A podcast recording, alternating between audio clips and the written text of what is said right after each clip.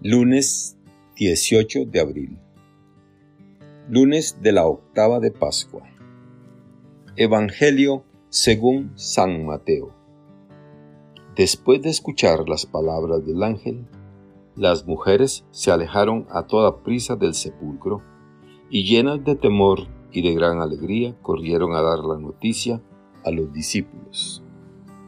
Pero de repente Jesús les salió al encuentro y las saludó. Ellas se le acercaron, le abrazaron los pies y lo adoraron.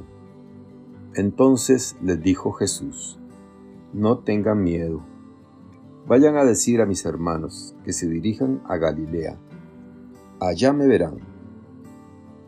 Mientras las mujeres iban de camino, algunos soldados de la guardia fueron a la ciudad y dieron parte a los sumos sacerdotes de todo lo ocurrido.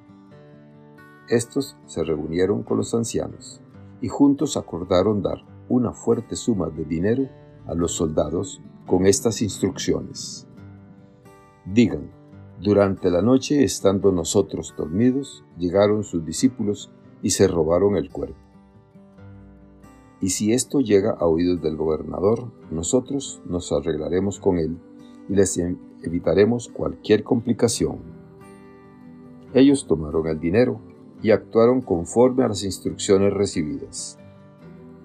Esta versión de los soldados se ha ido difundiendo entre los judíos hasta el día de hoy. Palabra del Señor. Gloria a ti, Señor Jesús. Reflexión. Hermanas y hermanos, empezamos hoy la octava de Pascua. A lo largo de esta semana, los evangelios se centran en las apariciones de Jesús a sus discípulos, en las más variadas formas, buscando así probar que el Señor está vivo, que ha resucitado. Junto con las apariciones del Señor, están los obstáculos que hacen difícil pasar de la evidencia de la muerte a la fe en la resurrección.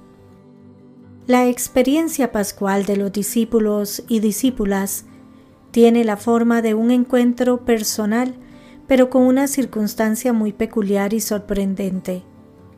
Se trata del encuentro con una persona que se deja ver que le sale al encuentro después de haber muerto y haber sido sepultado recientemente. Por consiguiente, ese encuentro les conduce a una afirmación lógica. Jesús ha resucitado, está vivo.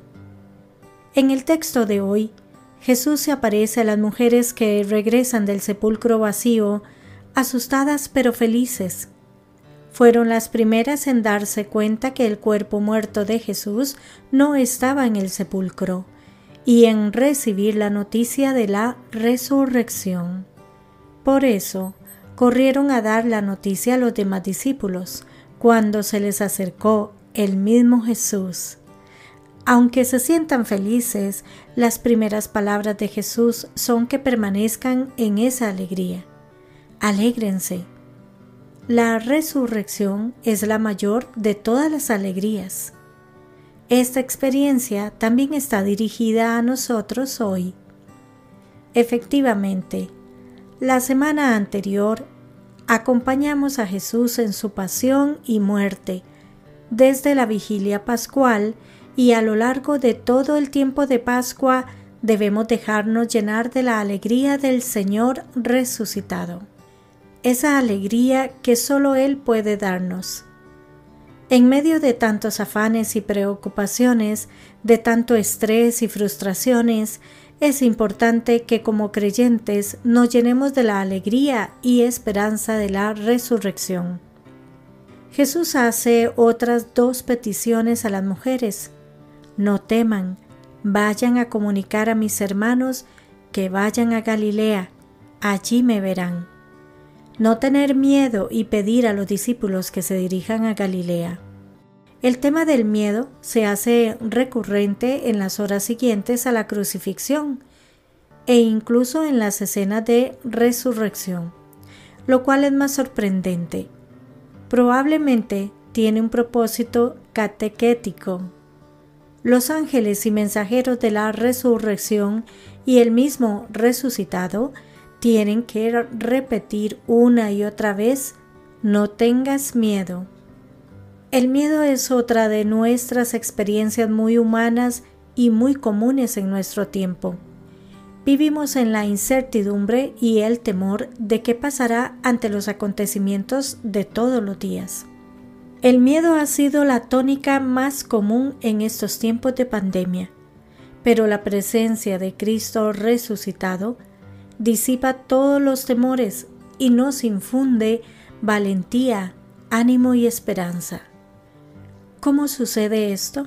El camino de los discípulos hacia la fe en el Cristo, hacia la fe cristiana, es un camino de regreso desde el escándalo de la cruz, pero tiene como fundamento el largo camino que habían recorrido ya con el Jesús terreno, sobre todo en Galilea.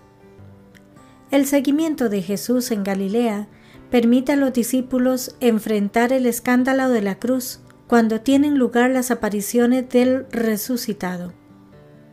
El camino andado con el Jesús terreno les permite identificar al crucificado en el resucitado. Por eso, las escenas de aparición están cargadas de invitaciones a regresar a Galilea, el lugar del seguimiento, para encontrarse con Él. Galilea era para los discípulos el tiempo y el lugar de la cotidianidad. Allí habían vivido con Jesús tiempos cotidianos y ordinarios. Eso es también para nosotros Galilea, el lugar y el tiempo de la cotidianidad y lo ordinario. Es allí donde encontramos a Cristo resucitado. Si creemos en todo lo que celebramos estos días, es el momento de salir al encuentro de nuestros hermanos y decirles que también nosotros nos hemos encontrado con Jesús resucitado y que Él está vivo en medio de nosotros. Para ello es necesario que vayamos a las Galileas de nuestros tiempos y allí reencontrar los rostros sufrientes que necesitan la buena noticia de la resurrección.